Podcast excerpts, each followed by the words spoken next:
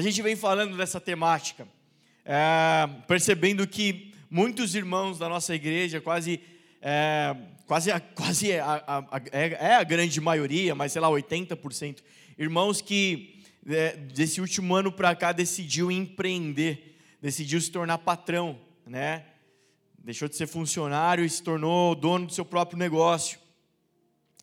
Isso é interessante conversar com cada um e perceber na fala de cada um a, a grande motivação para a tomada de decisão como essa foi a, a parte da palavra de Deus, do reino de Deus. Sempre essa palavra reino aparece na fala das pessoas e elas se dizem movidas pelo reino, abrir o seu próprio negócio.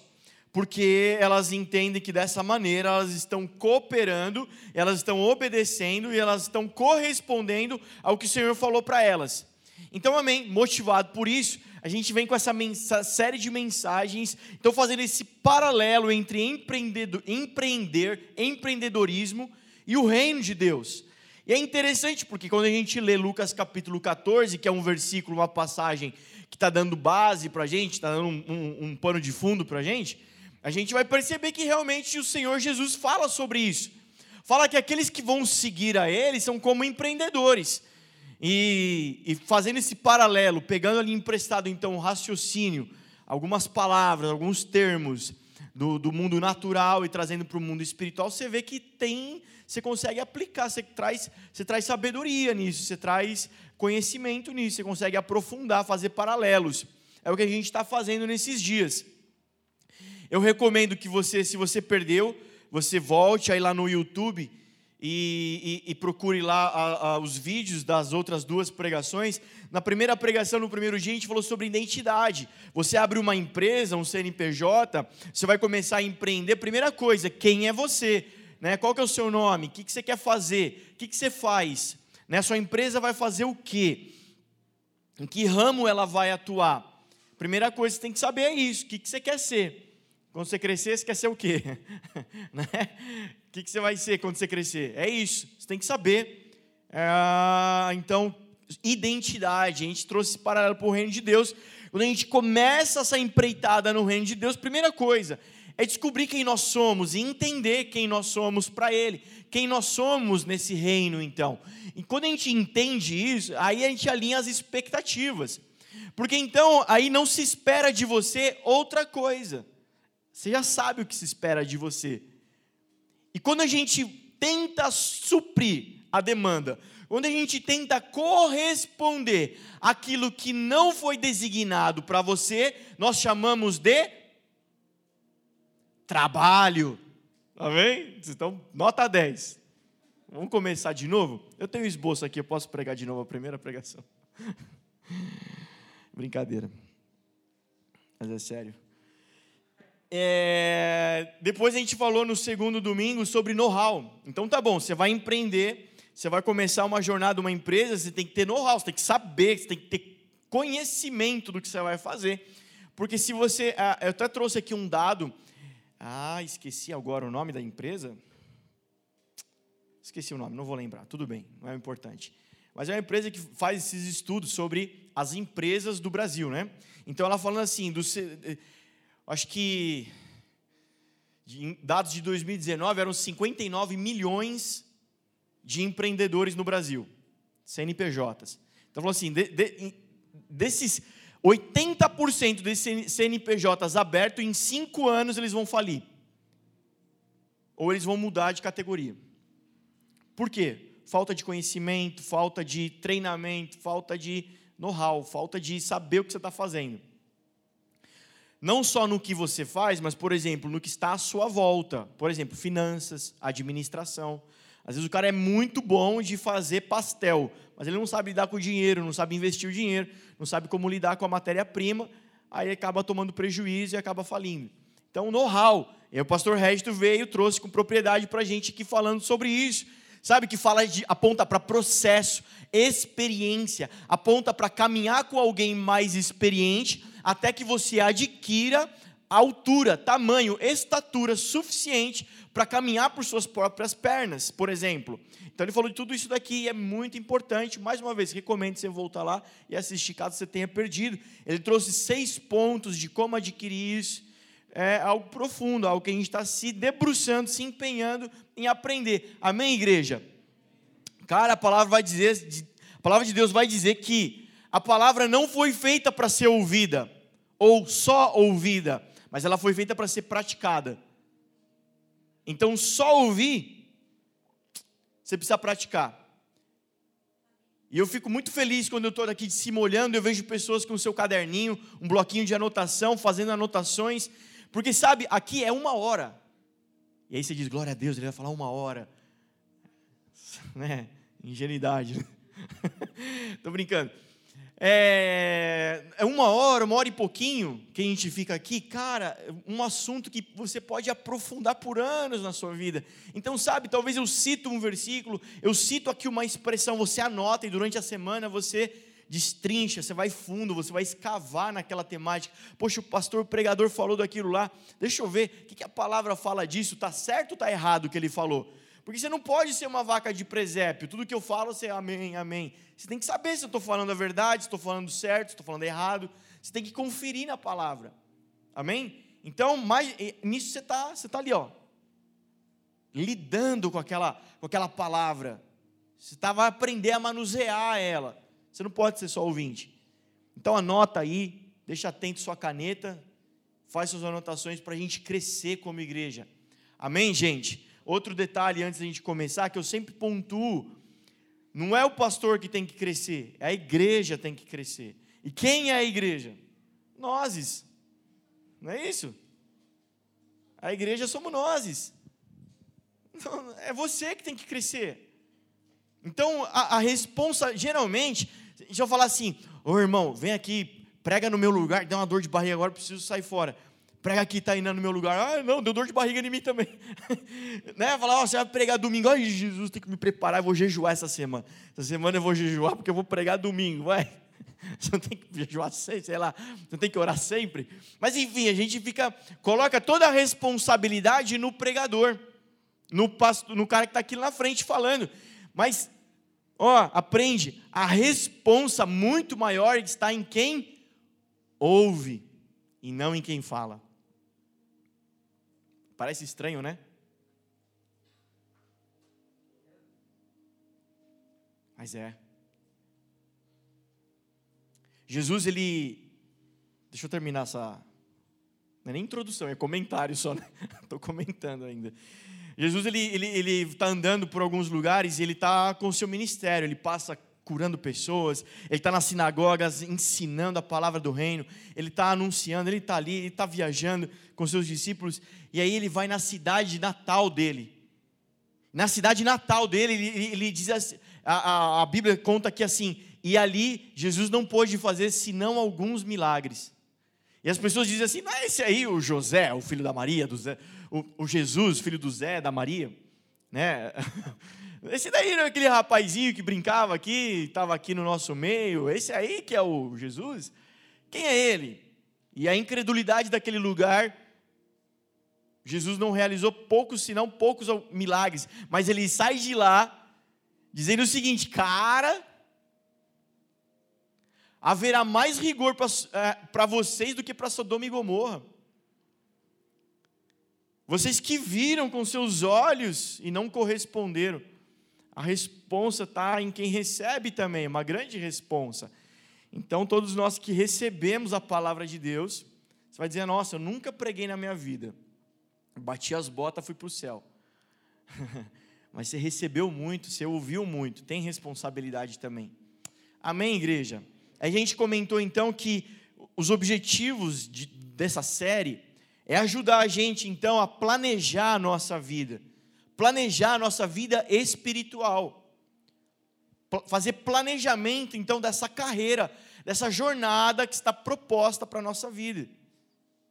A gente já vai ler Lucas 14, você vai entender aqui o que eu estou querendo dizer. O objetivo também é alinhar a expectativa, a gente não fazer expectativa errada, achar que vai ser mais, e, e aí você, você comete erros quando você está olhando para o lugar errado, quando você está esperando o resultado errado. A gente comentou também que o objetivo é ter uma cultura de pés na terra e os olhos no céu. O que isso quer dizer? Ao mesmo tempo que a gente tem uma cultura do céu, uma cultura celestial, uma mentalidade do reino de Deus, do reino dos céus, ao mesmo tempo a gente vive num mundo real e prático. A gente pode cantar, chapar o globo aqui no espírito e sapatear e falar em línguas e, e uau, e segunda-feira. Isso se aplica no quê? O que, que eu faço com isso? Com toda a, a, a, nossa gritaria, o nosso levantar da voz, os nossos aleluias, os, os nossos glória a Deus, o que, que a gente faz com isso? Ao mesmo tempo que a gente tem que ter prazer, saber se mover no espírito, a gente também tem que saber andar na terra. Amém? É isso. Vamos ler então Lucas 14, capítulo é, 14, 25. Desculpa, vamos lá. Uma grande multidão ia acompanhando Jesus. Este, voltando-se para ela, disse: Se alguém vem a mim e ama o seu pai, sua mãe, sua mulher, seus filhos, seus irmãos, irmãs e até sua própria vida mais do que a mim, não pode ser meu discípulo. E aquele que não carrega a sua cruz e não me segue, não pode ser meu discípulo. Qual de vocês, se quiser construir uma torre, primeiro não se assenta e calcula, faz o planejamento do preço, para ver se tem dinheiro suficiente para completá-la? Pois, se lançar o alicerce e não for capaz de terminá-la, todos os que a virem rirão dele, dizendo: Este homem começou a construir e não foi capaz de terminar. Ou, qual é o rei pretendendo sair à guerra contra outro rei, primeiro não se assenta e pensa se, com 10 mil homens, é capaz de enfrentar aquele que vem contra ele com 20 mil? Se não for capaz, enviará uma delegação, enquanto outro ainda está longe, e pedirá um acordo de paz. Da mesma forma, qualquer de vocês que não renunciar a tudo o que possui, não pode ser meu discípulo. O sal é bom, mas se perder o sabor, como restaurá-lo? Não se serve nem para o solo, nem para adubo, é jogado fora. Aquele que tem ouvidos para ouvir, ouça. Amém? Então, planejamento, faça as contas. Eu quero seguir Jesus. Você não foi chamado para vir para a igreja. O Senhor não te resgatou, não te levantou para vir para a igreja. O Senhor não te levantou, Ele não te tirou do mundo de trevas para colocar em cima de você um cabresto. O que eu quero dizer com isso? O Senhor não te chamou de um ambiente de trevas para colocar em você agora um punhado de regras que vai te ficar só te punindo Caso alguma coisa aconteça eh, você pisou na bola, punição. O Senhor não te colocou, não te levantou para isso. O Senhor não te trouxe aqui essa noite para isso. O Senhor não quer que você venha frequentar o culto. O Senhor quer fazer com você uma grande família. O Senhor quer sentar na mesa com a gente. O Senhor quer ter prazer em mim, em você. O Senhor quer ter prazer na sua família. O Senhor te chama então para ser um discípulo dele. Falar para qualquer cristão, um cristão que está na igreja há algum tempo, sobre isso, ele falar: é óbvio, eu sei, pastor, é claro. Eu sou PHD nisso, eu sei que o Senhor me chama para ser discípulo de Jesus. E você é, irmão, você é discípulo de Jesus? É claro que eu sou discípulo de Jesus. Eu sou um baita discípulo de Jesus. Mas para que a gente não viva num mundo de fantasia, a gente precisa analisar a palavra. E a palavra está dizendo que aquele que quer ser discípulo de Jesus, ele precisa fazer as contas, ele precisa ter planejamento. Você não vai encontrar nenhuma passagem em Jesus falando, eu vim para vocês ir para o céu. Você não vai encontrar nenhuma passagem falando disso.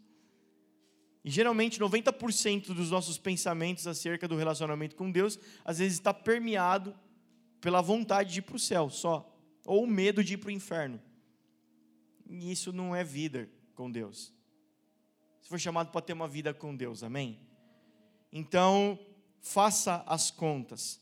O preço do discipulado. Quanto custa? Quanto custa o reino de Deus? A salvação é graça, é de graça. Mas entrar para o reino vai te custar tudo. Tudo. Repete comigo: tudo. Você sabe que essa palavra tudo vem do grego que quer dizer tudo. E a primeira menção de tudo na palavra vai dizer que tudo. A segunda, no hebraico, por incrível que pareça, também significa tudo. Em inglês, nem sei falar inglês. All, all, com dois L, né? é, cara, é tudo. Vai te custar tudinho. Aquele que ama seu pai, sua mãe, seus filhos, até o pequeno leão, Jesus. Mais do que a mim, não pode ser meu discípulo. O que, que Jesus estava dizendo? Para você não amar seu pai, não amar sua mãe, não amar sua esposa, não amar seu filho? Não. Ele está dizendo que, ensinando que nada pode estar entre você e Jesus.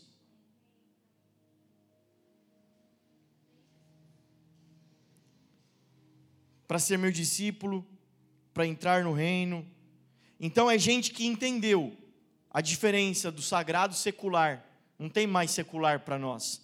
Para os filhos de Deus, para os discípulos, não tem mais secular. Tudo é sagrado. Então tudo é tudo. Se o reino de Deus é tudo, então tudo é tudo. Então tudo é reino de Deus, tudo é sagrado. Então na igreja já já já é, gente que pulou daquela fase dizendo que opa, subi a escada, entrei pela porta, a paz, irmão, paz do Senhor. Soquinho, temperatura, gel, pronto, sagrado. Agora estou no culto, sagrado. Aleluia, glória, glória, aleluia. Segunda-feira, trabalho secular. Ah, aqui é, aqui é nós, né, mano? Pô, na igreja, tira o tênis porque o lugar que você pisa é santo. No trabalho, ah, trabalho, é o trabalho. A gente até solta uns palavrão, conta umas piadas de mulher pelada. Que é o trabalho, né, gente? Trabalho. Igreja, oração, vou orar. Sagrado. Vou sentar na mesa para comer com a minha família, secular, normal.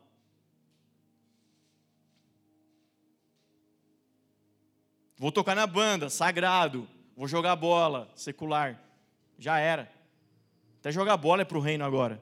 Amém? Amém? O cara faz o gol, levanta a camisa, coloca na cabeça assim, né? Está escrito Jesus.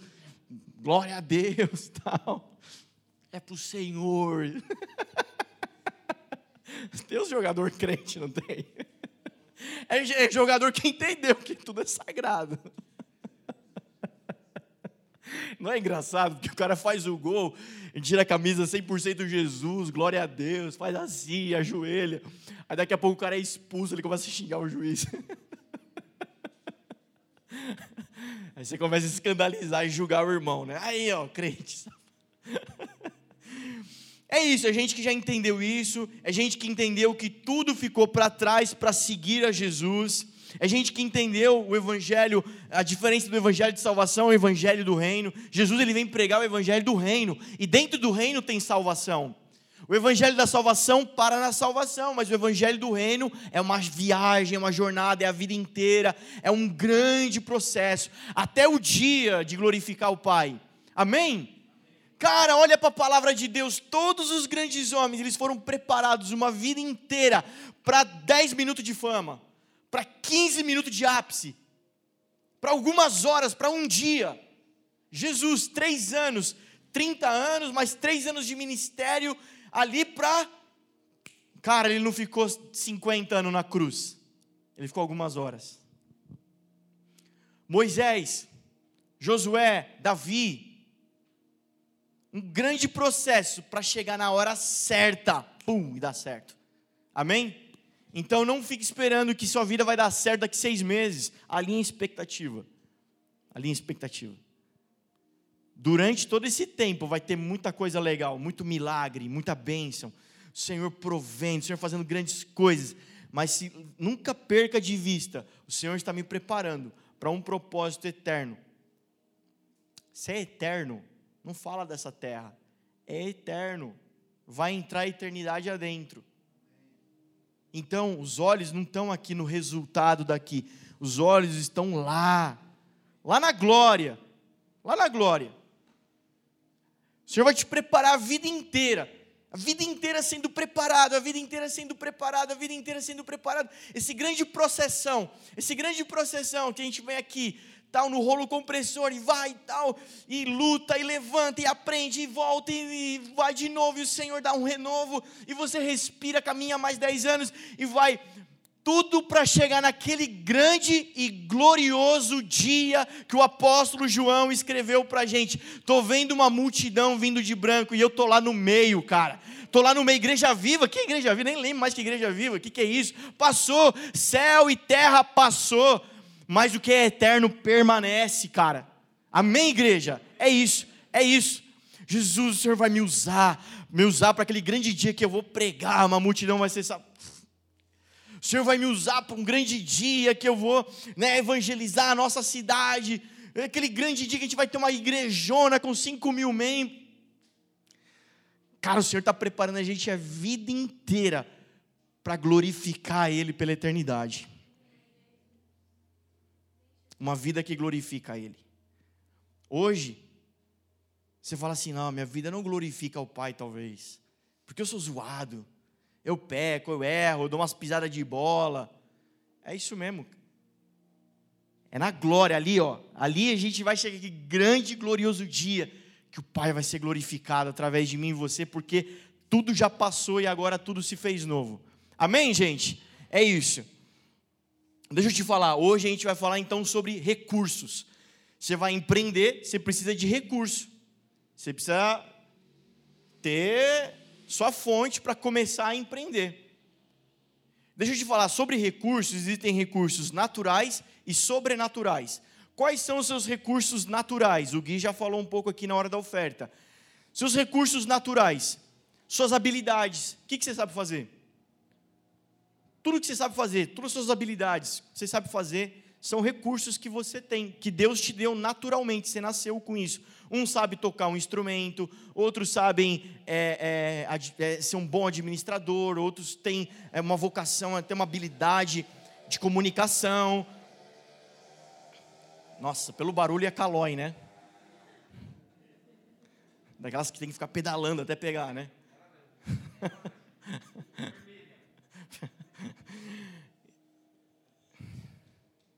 Peço perdão para os irmãos online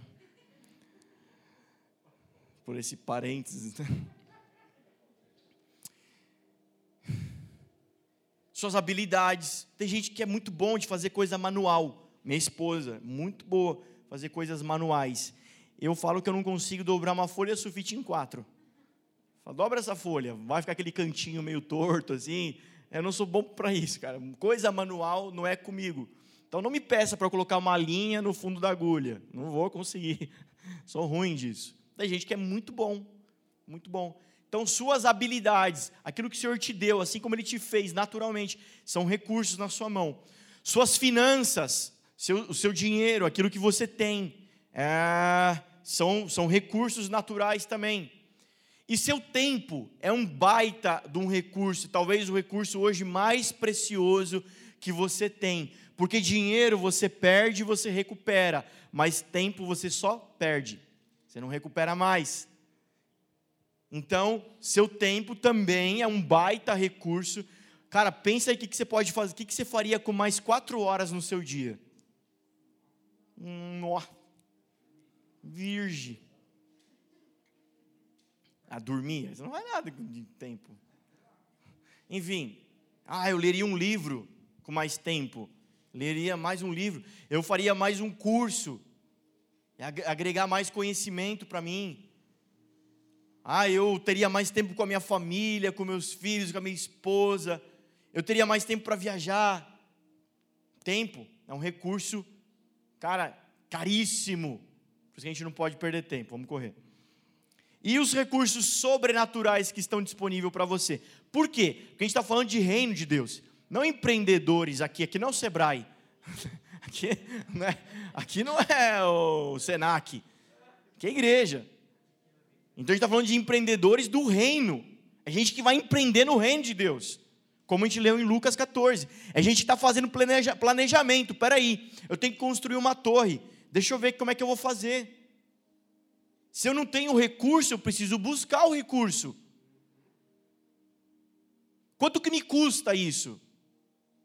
Peraí, eu tenho que enfrentar uma guerra. Eu tenho recurso para enfrentar essa guerra? Não tenho. Eu preciso me juntar com mais um exército aí, porque só o meu aqui não dá, minha força não dá. Eu preciso me juntar com o pastor, preciso me juntar com o João Gabriel, com a Carol, preciso me juntar com a Ari, fazer um time aqui para lutar essa guerra, porque sozinho eu não, tô, não vai dar conta, não. Faz o planejamento. É gente que está aqui, ó, planejando, fazendo as contas, fazendo planilha. Tudo que a gente está falando aqui, você pode aplicar na vida natural e na sobrenatural. Mas se você está entendendo mesmo o que a gente está pregando, você vai entender que só tem o sobrenatural. Mas amém. Se você quiser separar os dois, eu respeito. Não vou te julgar. Amém, gente? Cara, como é importante ser discípulo de Jesus. Enquanto eu dou um gole d'água, fala para a pessoa perto de você que ela precisa ser um discípulo de Jesus, por favor. Amém. Obrigado, viu? Obrigado. Cara, como eu vou falar mais uma vez isso, eu já falei. Como pastor, há muito tempo eu já, eu já eu, a gente já às vezes identifica o problema, o erro. A pessoa ela tem um grande problema, ela tá um grande problema de libertação. O caso dessa pessoa aqui, ó, poxa, é libertação, é algo assim que Jesus precisa vir libertar ela, talvez até algo espiritual, algo ali dentro da, da, do campo emocional. Jesus precisa vir tratar dentro dela, tal, libertação. O outro, o problema ali, enfim, a gente identifica, mas muitas pessoas, o que, que ela acontece? Elas encontram Jesus. E elas ficam de forma interesseira querendo o que Jesus pode dar, mas ela não quer nada com Jesus. Ela não quer seguir ao Jesus. Para ser discípulo de Jesus, gente, vamos lá, de forma prática, sem a gente ficar fantasiando, você precisa andar com gente que está andando com Jesus. Então você ora, a pessoa veio, ah, eu tô, oh meu Deus, estou tendo um piripaque, estou tendo um piripaque. Aí você vai orar. É, o que, que é? Pressão? É, eu acho que a minha pressão baixou. Né? Alguém fala, dá sal para ela. Fala, não, dá sal não, vamos orar. Aí você começa a orar, a pessoa começa a falar ah, grosso. Não gosto de você. Fica com as mãos para trás. Ah, era demônio, não era sal, gente. Não adianta, só vou jogar sal nela agora. Não é, mas expulsa o demônio, aí expulsa o demônio. A gente sempre ensina na escola, né? Você não expulsa e deixa por isso mesmo. A gente sempre ministra o amor de Jesus. Aí ministra o Espírito Santo, o amor de Jesus. A pessoa fica feliz, fica leve, fica cheia de Deus. Aí se abraça. Ah, glória a Deus, amém, amém. E eu sempre falo a mesma coisa. Agora, anda com Jesus. Anda com gente que está andando com Jesus. Caminha a caminhada, se conecta ao corpo de Jesus. É assim que você se une com Jesus. Não tem outro jeito. É o corpo, é a igreja. Você não gostou dessa? Vai para outra. Vai, tem, tem, só nessa avenida tem 15 mas uma você vai se identificar, você vai gostar. Caminha com gente que está caminhando com Jesus. Sozinho, se você não caminhar, vai continuar o mesmo problema. Amém? Então é necessário, é só, é, só tem esse caminho, seguir o Mestre, ser discípulo de Jesus. Só tem isso, não tem outra opção. Amém, gente? Então tá, voltando. A gente está falando que vai empreender no reino, sobrenatural. Então você precisa de recurso não só natural, você precisa de sobrenatural. Jesus vai usar os seus recursos naturais, ele conta com os recursos naturais que ele colocou na sua mão, conta, porque lembra que tudo é sagrado agora, então tudo, ele quer tudo, ele vai usar tudo da sua vida mas ele vai também te dar recursos sobrenaturais. Quais são os recursos sobrenaturais? Batismo com o Espírito Santo, Atos capítulo 2. Ele vai te encher com o Espírito Santo dele. Uma coisa é receber o Espírito Santo, outra coisa é o enchimento com o Espírito Santo. Duas coisas, a gente vai falar disso. Ele vai te dar dons espirituais.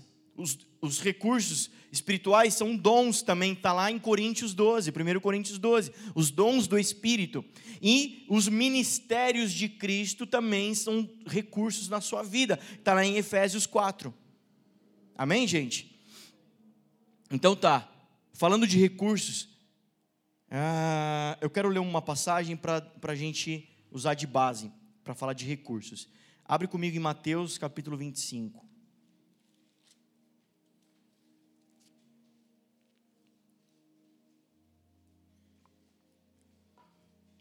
Mateus capítulo 25, verso 14.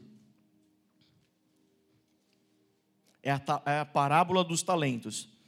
E também será como o homem que. Pausa. E também. Por que e também? Porque no versículo 1, ele está dizendo: o reino, ele começa uma série de parábolas. Jesus ele começa a contar uma sequência de parábolas. Ele, então, no versículo 1 que ele começa, ele diz assim: O reino dos céus será, pois, semelhante a. E aí no verso 14, e também, porque na primeira parte ele fala semelhante às dez virgens. E aqui no 14 ele vai fazer outra parábola, outra comparação. Então, e também o reino dos céus será semelhante a um homem que, ao sair de viagem, chamou seus servos e confiou-lhes seus bens. A um deu cinco talentos, a outro dois, a outro um, a cada um de acordo com a sua capacidade. Em seguida, a partiu de viagem. O que havia recebido cinco talentos saiu imediatamente, aplicou-os e ganhou mais cinco. E também o que tinha dois talentos uh, ganhou mais dois. Uh, mas o que tinha recebido um talento saiu, cavou um buraco no chão e escondeu o dinheiro do seu senhor. Depois de muito tempo, o senhor daqueles servos voltou e acertou contas com eles. O que tinha recebido cinco talentos trouxe os, os, outros cinco e disse: O senhor me confiou cinco talentos. Veja, eu ganhei mais cinco. O senhor respondeu: Muito bem, servo bom e fiel. Você foi fiel no pouco, eu porei sobre muito. Venha e participe da alegria do seu senhor. Veio também o que tinha recebido dois talentos e disse: O senhor me confiou dois talentos. Veja, eu ganhei mais dois. O Senhor respondeu: Muito bom, servo bom e fiel. Você foi fiel no pouco, eu porei sobre muito. Venha e participe da alegria do seu Senhor. Por fim, veio o que tinha recebido um talento e disse: Eu sabia que o Senhor é um homem severo, que colhe onde não plantou e junta onde não semeou. Por isso tive medo e saí e escondi o seu talento no chão. Veja, aqui é o que lhe pertence. E o Senhor respondeu: Servo mau e negligente você sabia que eu colho onde não plantei e junto onde não semeei? Então você devia ter confiado meu dinheiro aos banqueiros, para que quando eu voltasse, recebesse de volta com juros. Tirem o talento dele e entreguem-no ao que tem dez, pois ao que tem, mais será dado, e terá em grande quantidade. Mas o que não tem, até o que tem será tirado. E lancem fora o servo inútil nas trevas, onde haverá choro e ranger de dentes. Amém? Essa passagem eu gosto muito porque ela refuta a ideia do Deus ursinho carinhoso. O Deus de amor também é um Deus severo, que colhe onde não plantou e ajunta onde não semeou, e que presta conta com seus filhos. Então a gente refuta essa ideia de um Deus que engole qualquer coisa. Aquele senhor de barba branca que está lá num trono longe e que a gente às vezes faz que nem um vô, né? Um bom vô. não, não é esse o nosso Deus. Amém, gente? Mas também é o Deus de amor. Então, primeira coisa que eu quero destacar para a gente aqui, para a gente empreender no reino, falando de recursos, você precisa de capital inicial. Você precisa daquele primeiro recurso, daquele primeiro montante para começar a empreender. Você já sabe quem você é, você é filho amado de Deus, você passou por um processo ali, você está ganhando experiência, sendo forjado, e aí vai chegar a hora então de você empreender, de você começar uma jornada, e o Senhor vai te dar então um capital inicial. E aí alguém vai dizer, mas eu não tenho nada, como que eu vou fazer, cara? Eu sou tão miserável, eu sou tão coitado, eu não sei orar, eu não sei fazer isso, eu não sei fazer nada eu não conheço a Bíblia direito, como é que eu vou corresponder com essa palavra que o pastor está falando? eu quero hoje te ajudar a tirar essa mentira da sua cabeça. Você tem um capital inicial. Ouviu um glória a Deus por isso? Você tem. Você tem o Evangelho. Você tem a boa notícia. Nós estávamos mortos, mas Ele nos deu vida. Então você tem vida. O teu capital inicial começa com a sua vida, a vida que Deus te deu. Romanos, ele vai construir, o apóstolo vai construir na carta de Romanos, a tese de que ele vai defender essa tese que, cara, não existe nada de bom no homem, tudo que o homem produz é morte, tudo que o homem faz é mal. E ele vai dizer em Romanos que nós éramos alvos da ira de Deus. Em Romanos 1, 18 ao 20, ele vai dizer que todos, todos, todos são indesculpáveis. Alguém vai dizer assim, mas aquela pessoa que nasceu, viveu e morreu e nunca foi para a igreja, e ela, ninguém nunca falou de Jesus para ela, ninguém nunca pregou o evangelho para ela, o que, que vai acontecer? Deus vai dar um boi?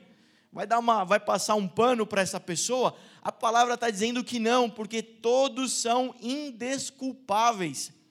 Porque lá em Romanos ele vai dizer que Deus se encarregou de revelar a sua glória em toda a natureza.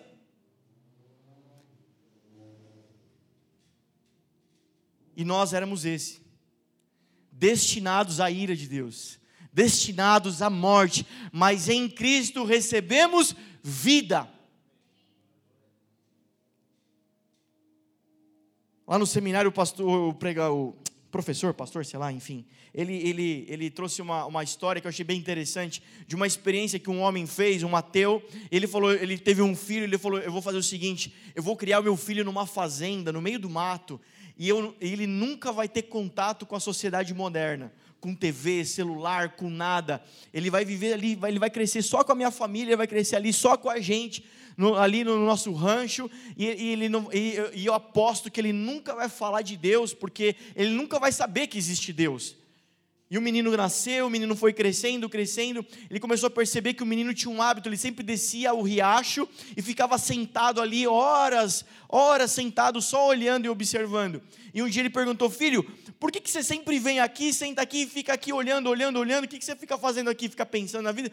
Sabe, pai estava pensando, olhando essa natureza perfeita. E eu estava pensando aqui: é impossível que um homem fez isso, só pode ser um ser superior que fez isso. Cara, é só olhar para a natureza e o Senhor está ali. É só olhar para quem está do seu lado. É só olhar para um bebê, cara. É só olhar para o meu filho e ver a perfeição de Deus. Ver a promessa, a palavra de Deus. É indesculpável. Eu não posso falar que o Senhor não falou comigo. Ele falou comigo. E Ele me deu vida. Eu estava morto no meu pecado. Ele me deu vida. Então eu não posso dizer que não tenho recursos. Eu tenho recursos porque Ele me deu a Ele mesmo. Ah, cara, Ele me deu por meio do seu Espírito. Então, liberado por Cristo Jesus, nós temos vida. Olha só João 20, 22. Abre aí rapidinho. Lê comigo. João 20, 22.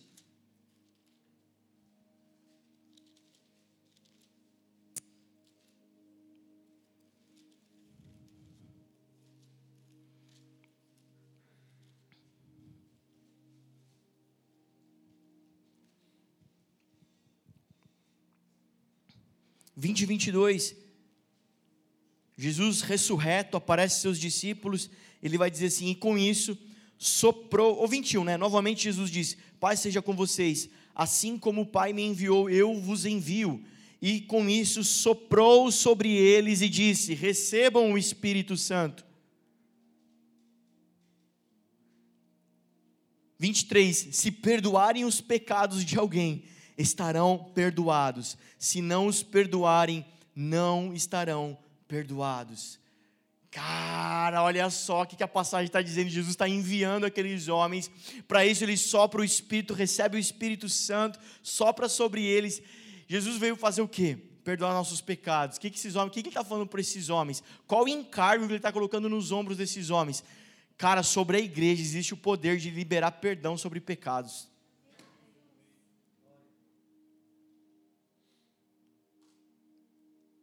Sabe por que Jesus fez isso?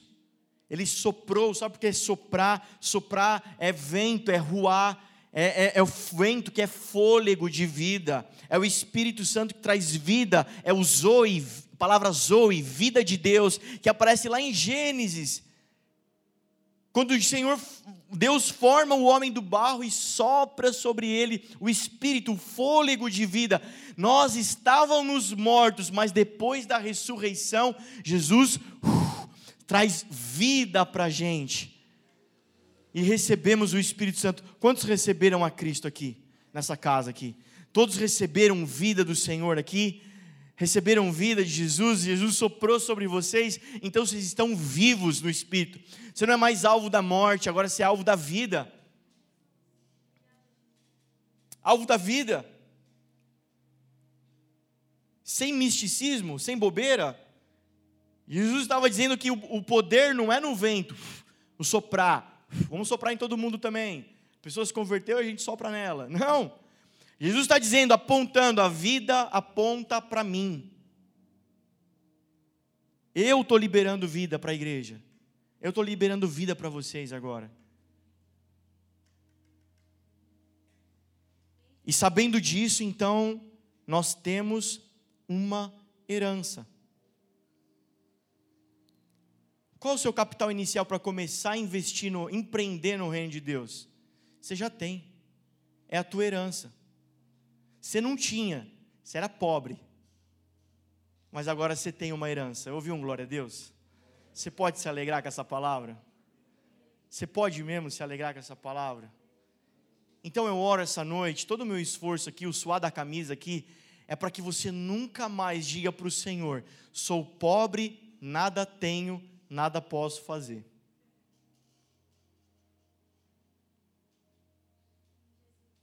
Você nunca mais olhar para o teu espelho e ver ali um coitado, vítima da circunstância.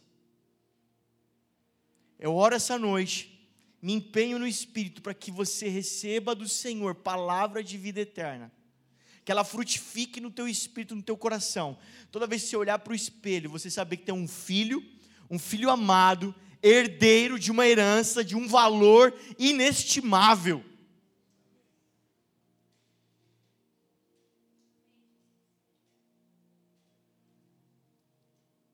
São essas pessoas que começam a avançar no reino.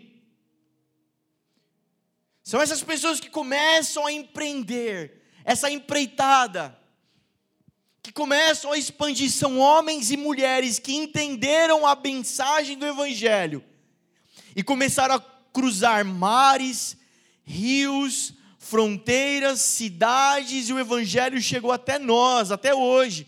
Chegou aqui porque alguém cruzou a Europa, alguém cruzou a América e veio para o Brasil e começou a plantar igrejas, começou a pregar, pregar, pregar, pregar, pregar, pregar, pregar, pregar.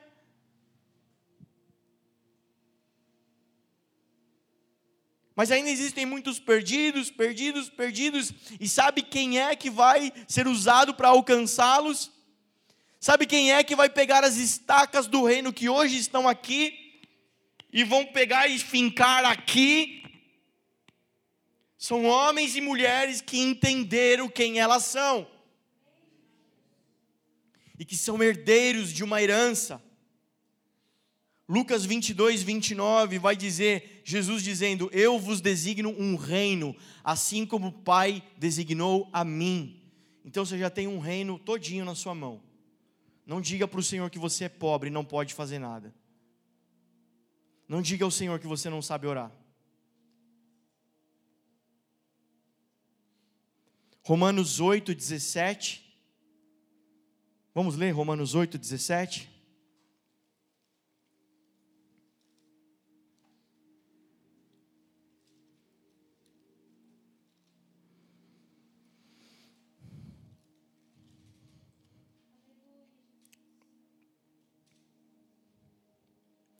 Se somos filhos, então somos herdeiros, herdeiros de Deus e co-herdeiros com Cristo. se de fato participamos dos seus sofrimentos, para que também participemos da sua glória. Então, quando a gente vai para a escola e para a aula, a, gente, a primeira aula a gente aprende isso. Tudo que está disponível para Jesus está disponível para você. Amém, igreja? Você pode falar isso para quem está do seu lado enquanto eu dou um gole de água aqui, por favor? Tudo que está disponível para Jesus está disponível para você.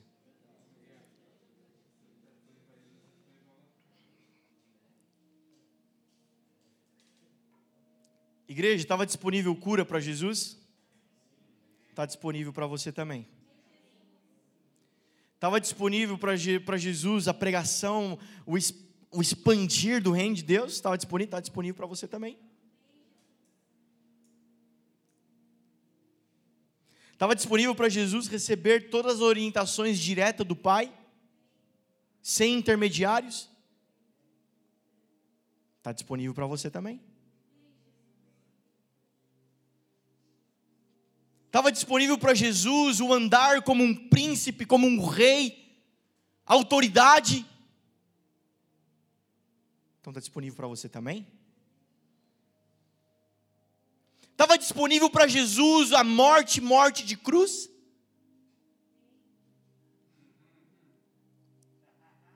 Quem quiser vir após mim, negue-se, tome sua cruz. Eu não quero dizer que a gente vai invalidar o sacrifício da cruz e sacrificar por nós mesmos. O sacrifício da cruz é o suficiente.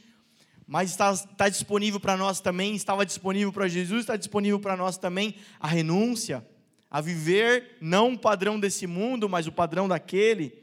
Amém? Eu vou para a reta final, Pastor Regis, por favor.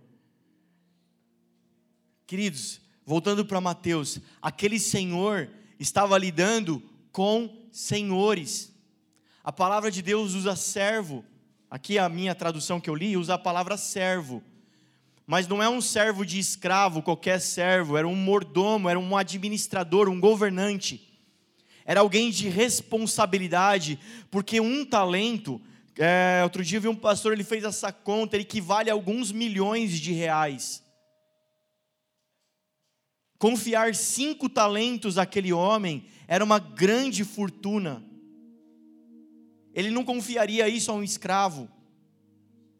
Nós estamos falando de uma grande riqueza. Ele é senhor de senhores.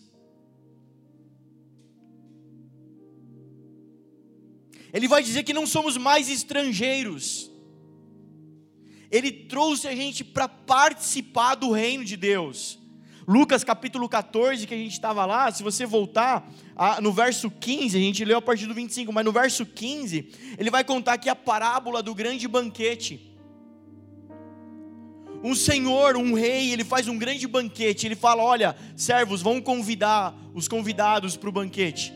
Leve o convite, tal dia, tal hora, venham para o reino, vai ter um grande banquete para vocês. E chegou o dia, chegou a hora do banquete. E o servo foi atrás dos convidados. Olha, você não vai para o banquete? Ah, eu casei, não vou poder ir, eu vou para a lua de mel.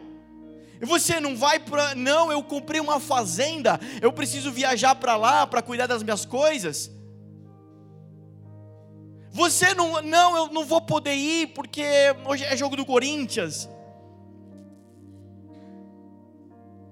Você não vai. Não, eu não vou porque e a máscara, a máscara, a máscara, a máscara, ela. A máscara faz muito mal para mim. Eu sei que tem ver, verdade, tem gente que sofre com essa máscara aí porque tem renite, tem alergia. Não tem problema, querido.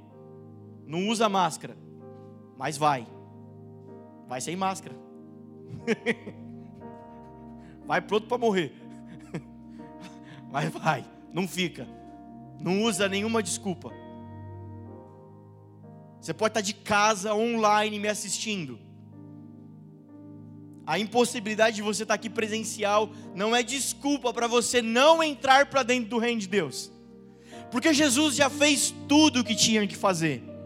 Nós não merecíamos, eu quero frisar, você não merecia, você não tinha, mas Ele trouxe você para dentro, porque a parábola vai dizer assim: Rei, hey, ninguém dos seus convidados quis vir. Ah, é? Então vai pelas ruas, pelos becos, pelas vielas e traz quem você quiser. E aquele servo trouxe as prostitutas, os mancos, os cegos, os doentes, eu e você que não podia entrar, mas agora nós entramos. Nós entramos na sala do banquete e eu nunca mais quero sair. A gente canta isso. Ah, cara, ele nos trouxe para dentro. Eu não era herdeiro, eu não merecia, eu não tinha herança, mas agora tenho. Ele me adotou como filho, ele me reconheceu como seu filho legítimo e agora, agora eu tenho. A partir desse dia, eu nunca mais orei, é, ai de mim, Senhor, que vou perecendo. Eu passei a orar: Eis-me aqui, envia-me a mim. Eis-me aqui, envia-me a mim. Jesus, Quantos homens e mulheres, cara, como eu e você que a gente conhece, foram atropelados por Jesus, pela bondade e o sacrifício da cruz, foram atropelados e disseram: agora nunca mais eu vou conseguir ser o mesmo, nunca mais eu vou conseguir fazer a mesma coisa que eu fazia, porque agora eu só posso corresponder a esse Mestre Jesus. Eu não consigo mais fazer aquilo que eu fazia, eu não faço mais, eu não consigo. Eu só consigo, eu só tenho prazer quando eu entendo que estou correspondendo à vontade de Deus.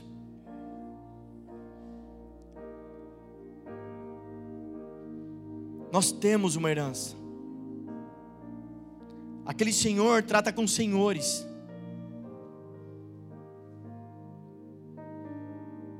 Então você precisa de capital inicial agora você tem. Agora você não é mais inocente, agora você está sabendo. Tirei sua inocência. Agora você está sabendo. O Evangelho chegou até você. Você veio hoje aqui e o Evangelho chegou em você. Então, agora que você tem esse valor, que agora você tem essa riqueza na mão, você precisa administrar esse recurso. Como é que você vai administrar esse recurso? Com uma mentalidade de governo, uma mentalidade de realeza.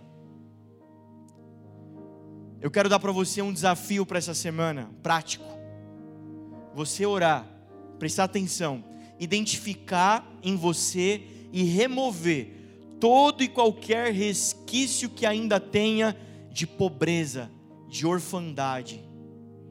Tira. Se você identificar em você, ora ao Senhor, repreenda, substitua pela palavra de Deus que você está recebendo aqui hoje. Pastor, mas eu acho que eu não vou conseguir. Você vai, sabe por quê? Ó, lembra de Jesus. Lembra que é tudo Jesus. Tudo é Jesus. Tudo é Jesus. Tudo é Ele. Tudo é Ele. De Gênesis capítulo 1 a Apocalipse é Jesus. É o Filho.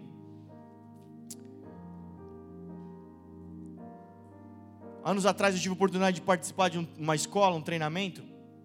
E a gente teve aula com um rabino messiânico é um rabino judeu que, que se converte, que reconhece Jesus como Messias. E ele começou a falar da palavra de Deus e trazer aquela profundidade, né? Porque Jesus, muito da palavra está dentro ali da cultura, está próximo do judeu, então a forma de falar, os exemplos, é para o judeu entender. Então, quando a gente entende a cultura do judeu, não para nos tornar judeu, mas para entender a profundidade da palavra. E ele falou algo que, cara, bombou no meu coração, eu nunca mais esqueci. O resto da aula eu não lembro, mas isso eu gravei. Se a gente pegar a primeira palavra de Gênesis, a primeira sílaba, e juntar com a última sílaba de Apocalipse, juntar essas duas sílabas, vai dar uma palavra em hebraico que quer dizer filho. A palavra toda é sobre o filho de Gênesis Apocalipse, a palavra é Jesus. Então, quando você se ver se pegar num, num conflito, num confronto interno, dizendo, não consigo, não dá, eu não lembre-se de Jesus. O que, que Jesus fez? Ele substituiu o princípio da substituição. Ele trocou de lugar com você. Você era maldito, alvo da ira de Deus. O que, que ele fez? Trocou de lugar com você, ele trocou de reputação com você, ele passou a se tornar maldito, porque maldito todo aquele que for crucificado no madeiro, e nós passamos a ser filho de Deus. Essa é a loucura do Evangelho. substituição. Então, toda vez que você se pegar nesse conflito e você ver uma palavra que não vai dar, você substitui pela palavra de Jesus. Para Jesus dá para andar em cima da água? Dá. Para Jesus dá para acalmar a tempestade? Dá. Para Jesus dá para ressuscitar o morto? Dá para curar o leproso? Dá para tirar moeda de dentro da boca do peixe? Dá para tirar recurso da onde não tem? Troca. Quando você fala não vai dar, não tem recurso, dá.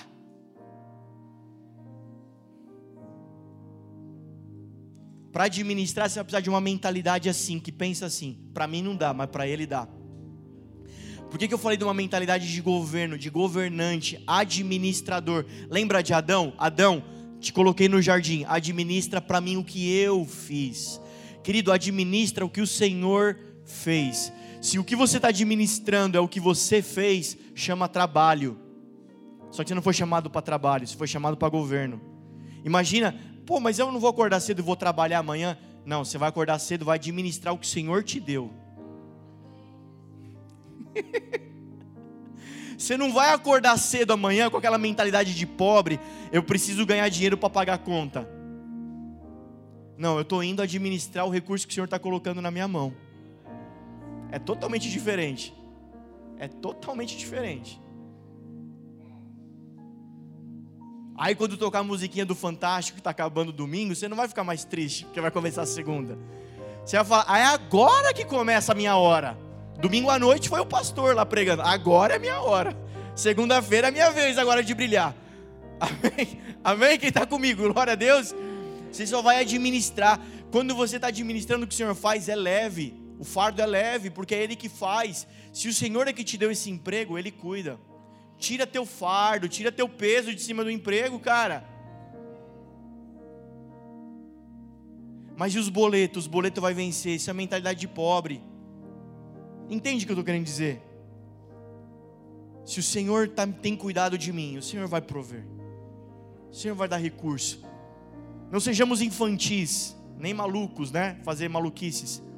Se tem alguma coisa da sua vida que foi você que produziu, peça para o Senhor substituir por algo que Ele faça na sua vida.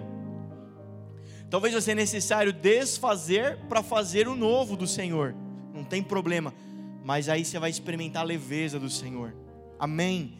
Leva isso para a família, leva isso para o teu coração, leva isso para a tua vida. Uma mentalidade que desfruta do que está feito. Para empreender no reino, você precisa dessa mentalidade desfrutar do que já está pronto. Eu quero te dar alguns exemplos.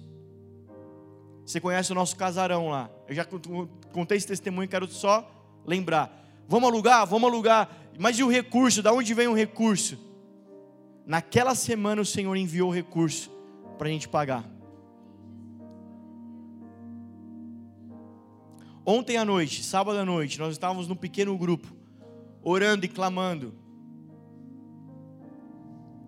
a gente tem começado a falar sobre a, o Instituto Livres, a gente tem começado a falar sobre a igreja, das nossas atividades, acerca desse, desse trabalho de missões. E ontem nós colocamos lá: olha, vamos arrecadar alguns é, caixas de leite, produtos de higiene, higiene pessoal, vamos doar. Isso talvez, se a gente colocar em reais, dê 500, mil reais, que seja. Mas a gente falou, cara, a gente precisa trabalhar e ter estratégia do Senhor, porque eles têm um trabalho no sertão que é incrível, cada missionário custa 6.500 reais mês para eles. A gente gostaria muito de abençoar um missionário. A gente gostaria muito, mas como que nós vamos fazer? Vamos orar e não sei o quê. Sem saber. Hoje pela manhã a gente viu Ontem à noite estava acontecendo uma live no Allianz Parque, mobilizando o Brasil inteiro para levantar mais de 500 mil reais para o mesmo projeto. Cara, meu coração se encheu de alegria porque essa é a nossa oração. Senhor, nós queremos participar do que o Senhor está fazendo no Brasil. O Senhor já está mobilizando o Brasil inteiro, porque é a vontade dEle. E a gente estava ali, como que a gente vai levantar esse recurso? Pronto, o Senhor levanta o recurso. O Senhor faz do jeito que Ele quer fazer. Ele inclina o coração do rei para onde Ele quer. E aí, agora que você tem um recurso, você tem uma administração, uma mentalidade certa para administrar, você vai precisar investir. Fala para a pessoa do seu lado: investimento. Você precisa pegar esse recurso que você recebeu, que você vai empreender, você precisa multiplicar agora. Você não vai ficar. A empresa, o resto contou o exemplo do rapaz lá do banco lá, começou no quartinho da sogra, né, na casa da sogra. Lembra desse testemunho? Passado o quê? Um, quanto tempo? Um ano o faturamento dele já era 700 mil reais, né? Ele não ficou faturando 3 mil reais lá para o resto da vida. Ele multiplicou. O empreendedor quer fazer isso. Então hoje você está começando de pouquinho, mas você vai multiplicar. Eu quero te ensinar como é que multiplica no reino de Deus. Como que você investe para multiplicar? Como que é o investidor celestial? chama-se mordomia cristã. Um mordomo. Você precisa entender que você é um mordomo. O que é um mordomo? Mordomo não é garçom, fica com a bandeja assim, lá na festa. O mordomo, ele é um gerente, ele é um administrador. Lembra? Fala dos mordomos famosos que você conhece aí dos filmes de Hollywood. O Alfred. Sei lá, tem mais algum? Aquele lá do, do, da propaganda do, do, papel higiênico, né? Quem? O Jaime do, do Tang, né? Jaime, o menino está com sede. Não temos mais laranja. Um mordomo é um, é um gerente, é um administrador. Ele cuida, ele multiplica aquilo que não é seu. Ele cuida como se fosse seu. Lembra do Alfred? O Alfred dirige o carro do Batman. Ele vive na casa do Batman. Ele come da comida do Batman. Ele vai na, na Batcaverna. Ele sabe a senha do computador da Batcaverna, do Batcomputador, do Batnotebook. Mas ele não é o Batman. Nós temos acesso a tudo, mas não é nosso. Você é um mordomo. Como mordomo multiplica. Como multiplicar? quero te dar algumas dicas. Primeira, gratidão. Agradece que cresce. Não é isso que a gente aprendeu? Jesus dou graça por esse pão aqui, ó. Pum, multiplicou, multidão alimentada. Agradece que cresce. Gratidão. Começa a agradecer o que você tem. O que, que o Senhor colocou na tua mão? Começa a agradecer. Começa a fazer festa com o que o Senhor te deu. Começa a fazer festa com o que o Senhor te deu.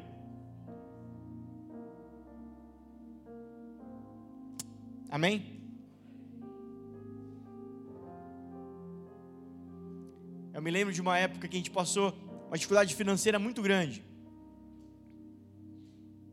Muito ruim, eu era adolescentezinho e tal, mas eu lembro disso. Já contei esse testemunho, o Régio já contou, o pastor Caran já contou, mas eu quero trazer essa figura de linguagem. Eu lembro que, passado um bom tempo, aí meu pai voltou a trabalhar e tal, começou a se levantar. Passado bons meses, a gente teve a oportunidade de, né, novamente, pedir uma pizza. Festa. Lembra o testemunho, a experiência do Marcão? Tem ovo hoje, Marcão? Festa. As crianças em volta da mesa fazendo festa. Na casa do cristão tem festa, só tem festa, não tem choro, não tem murmuração, não tem reclamação, é festa. É ovo, é festa. É bife, é festa. É pizza, é festa. O dura na casa daquele que não tem Jesus, que não tem Deus, e come um caviar com depressão, com síndrome do pânico, com divórcio, querendo se matar. Mas para nós que temos vida, herança, é festa. Gratidão, agradece que cresce. Obrigado, Jesus. O Senhor colocou isso na nossa mão. Multiplica, Jesus. Pai, te dou graça porque sempre me ouves. Quer investir? Investe no barro. investe no barro. O que é investir no barro? Investir em pessoas. Pessoas foram feitas do barro. Quando você planta na terra a semente, ela cresce, dá fruto. Quer ver fruto? Investe em pessoas. Quer multiplicar as sementes que o Senhor está te dando? Começa a investir em pessoas. Cara, eu já recebi nessa casa ofertas de 300 reais, 2 reais em moeda, 50 centavos, mil reais. Eu sei que tem vários irmãos que também já receberam aqui. São pessoas que entenderam, cara, eu vou plantar aonde dá fruto, é em pessoas. Se eu estou aqui hoje porque alguém investiu em mim, o Senhor está te dando, não come a semente, investe em alguém. Amém? Segundo ponto. Terceiro ponto para multiplicar, que o Senhor colocou na tua mão, Obe obediência. Ide, vai.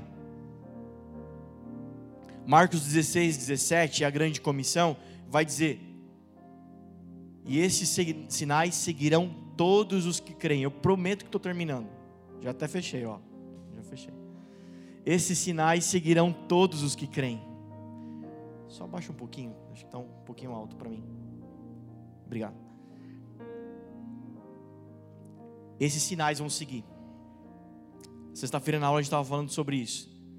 Quando a gente vai, quando a gente obedece, sinais, milagres começam a acontecer. O reino de Deus começa a multiplicar. Quando a gente para, os sinais param. Conversando com o irmão, a gente chegou a essa conclusão. Olha que interessante. Você olha para a palavra de Deus. Vem Abraão, tal, Noé, vem ali a palavra, vem Moisés. Começa um pico de sinais e maravilhas na palavra de Deus. As dez pragas do Egito. Aí eles entram no, no deserto, o povo está indo é sinal, é milagre, é mar vermelho, é a água que sai da rocha, sinais, sinais, sinais, sinais, sinais. Toda vez que eles paravam num lugar e ficavam, faziam acampamento ali, os sinais paravam. Eles se levantavam, levantavam o acampamento, começava sinais. Aí vem Josué, eles entram na terra, começa lutar, lutar, lutar, lutar, Jericó, Jericó, sinais, sinais, sinais, sinais, sinais, um pico de sinais. Eles se estabelecem na terra, para. Aí vem Elias, Eliseu, sinais, sinais, sinais, sinais. Daqui a pouco para. Aí vem Amós, Abacuque, os outros profetas, é só palavra, palavra, palavra. Mas daqui a pouco vem Jesus. Pá, pico, o gráfico faz assim de novo de sinais. E aí Jesus envia a igreja. O gráfico faz assim, ó. Sinais, sinais, sinais, sinais. Eu quero compartilhar, já compartilhei ontem, quero compartilhar de novo. minha esposa, cheia de sabedoria, me ensinou isso. Olha só, Marcos, os sinais seguirão os que creem. Pedro passando e a sombra curando. A sombra te persegue, cara. Olha só, os sinais te perseguem, porque Pedro está andando, ele ia passando. Quando há movimento, há sinal. Quando há movimento, há milagre. Cara, quando a igreja para, para os milagres. Mas se a igreja está entendendo, eu preciso ir, eu preciso investir, eu preciso obedecer. O Senhor me enviou começa um pico de sinais de novo. Jesus, eu preciso de milagre na minha vida. Jesus, eu preciso de um socorro. Então vai, irmão. Vai. Porque sabe por quê? Existe um mistério na palavra de Deus. Existe um mistério no evangelho. Chama-se fé. E fé é andar sem ver. É colocar o pé sem saber onde. Você dá um passo, o Senhor coloca o chão. É assim no evangelho. Você não vê o caminho depois anda. Você dá um passo, ele coloca o chão. Se dá outro passo, ele coloca o chão. Se você parar de dar passo, vai, vai parar de colocar o chão. Jesus, por que eu não estou conseguindo mais andar? Você parou? Vai, corresponde. E ele faz a parte dele. Vocês estão entendendo, irmão? Você pode ficar de pé no seu lugar?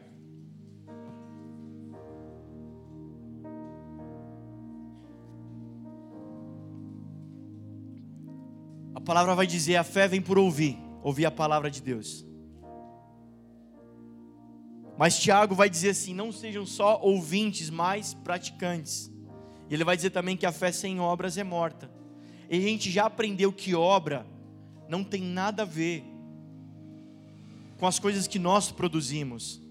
Obras têm a ver com um propósito eterno que Ele confiou e colocou em cada um de nós. A fé, sem um propósito eterno, é morta.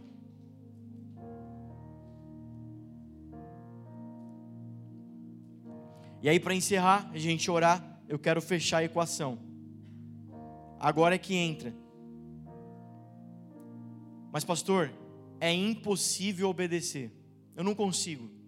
Eu sei que você está falando, eu sei que é o certo, eu sei que a palavra diz isso, mas para mim é impossível, eu não consigo obedecer. Aqui é que entra o Evangelho. Ele faz. Você pode se alegrar com essa palavra? É o suficiente?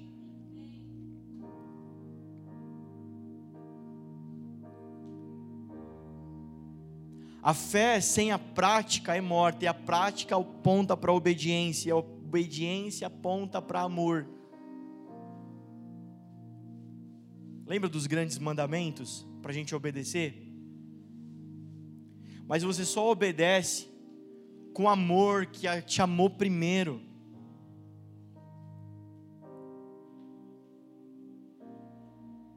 Você só obedece porque Cristo morreu na cruz e te justificou.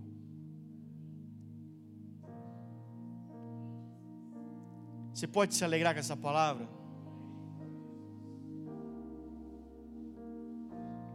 Se essa palavra não muda a sua vida, eu não sei mais o que pregar.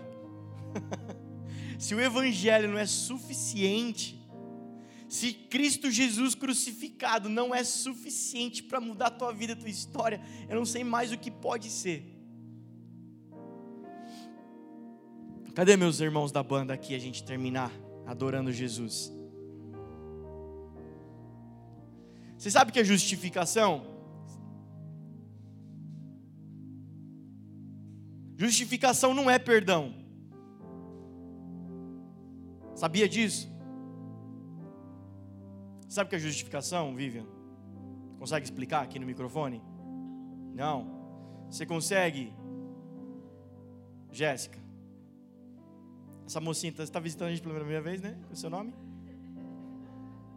Você...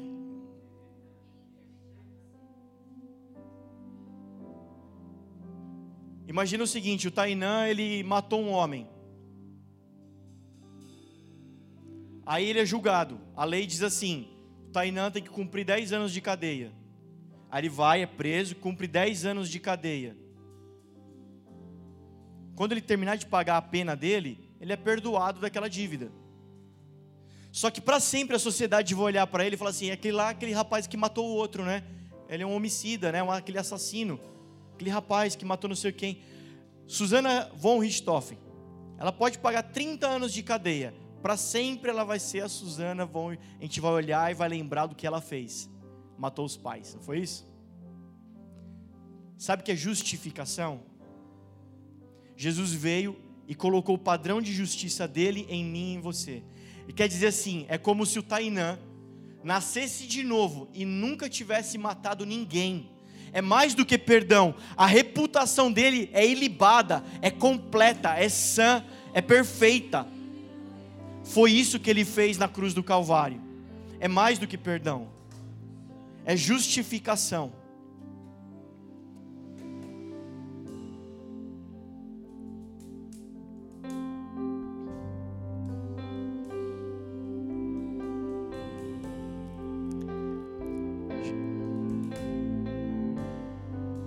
Jesus, é impossível alcançar minha herança.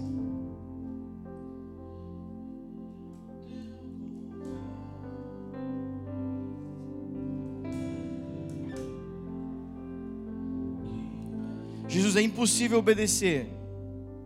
Ele faz, amém?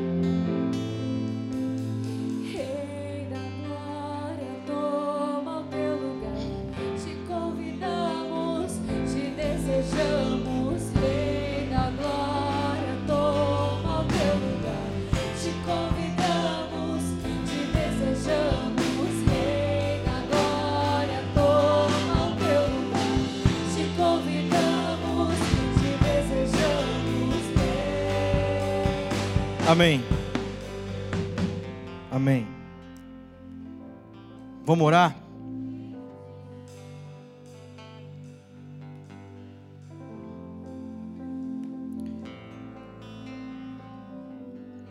Essa semana, quando você for para sua casa, for viver, qual é a maneira prática dessa palavra? Porque não é só para você ouvir, já falei, né? Não é só para você ouvir, é para você praticar essa palavra. Qual é a prática dessa palavra? Faça planejamento da sua vida. Comece a fazer planejamento. O que eu vou fazer a partir de hoje com isso que eu recebi? Você recebeu aqui palavras, você recebeu verdades na sua vida. O que você vai fazer com isso agora? Essa é a parte prática, agora é com você. A palavra veio, o Senhor te entregou, agora você é que vai dar conta. Você que vai prestar conta disso. É, como é que você vai administrar a sua vida a partir de agora? Sabendo disso. Que você tem uma herança, sabendo que você precisa crescer no processo, no, aprender a fazer, mas você tem já o, todo o, o, o recurso que você precisa, você já tem, você já tem tudo. E agora? E agora? Então eu quero te convidar a orar durante essa semana, não só agora, mas começar a repensar a maneira como você tem lidado com a igreja, a maneira como você tem lidado com a fé, a maneira como você tem lidado com isso daqui. Porque esse salão, esse lugar que a gente vem e se congrega aqui, não é só para a gente fazer culto, é para a gente expandir o reino. Não é só para a gente vir aqui e ficar feliz, é para a gente vir aqui aprender e aplicar. Amém, igreja? Então eu convido você a repensar, começar a alinhar suas prioridades durante essa semana. Você vai dizer, pastor, eu não consigo acessar minhas heranças. Gálatas 4 vai dizer que o menino, ele é herdeiro de tudo, ele é dono de tudo, mas ele é menino, ele não pode acessar a sua herança. Mas quando ele tiver a maioridade, a maturidade, ele vai ser herdeiro de tudo, ele vai acessar. Só que olha a boa notícia, Efésios 4 vai dizer que Cristo nos dá a maturidade. É Cristo, é a igreja, é o corpo que te faz maduro para acessar as heranças. Então eu te convido a repensar como você tem lidado com a igreja, porque a igreja, é o corpo de Jesus, que tem um cabeça que é Cristo, que vai te fazer maduro para acessar a tua herança. Jesus, eu preciso de um milagre. Jesus, eu preciso mudar minha vida. Pastor, ora por mim. Igreja, ora por mim. A gente pode orar, a gente ora, a gente não se nega. Mas sabe, você precisa caminhar com Jesus, você precisa crescer, você precisa acessar isso, porque é mais do que uma bênção, é um reino inteiro que o Senhor deixou para mim e para você. Amém? Fecha seus olhos se ainda não fechou, ergue suas mãos, agradece ao Senhor por essa palavra, agradece por tudo que você aprendeu, recebeu aqui.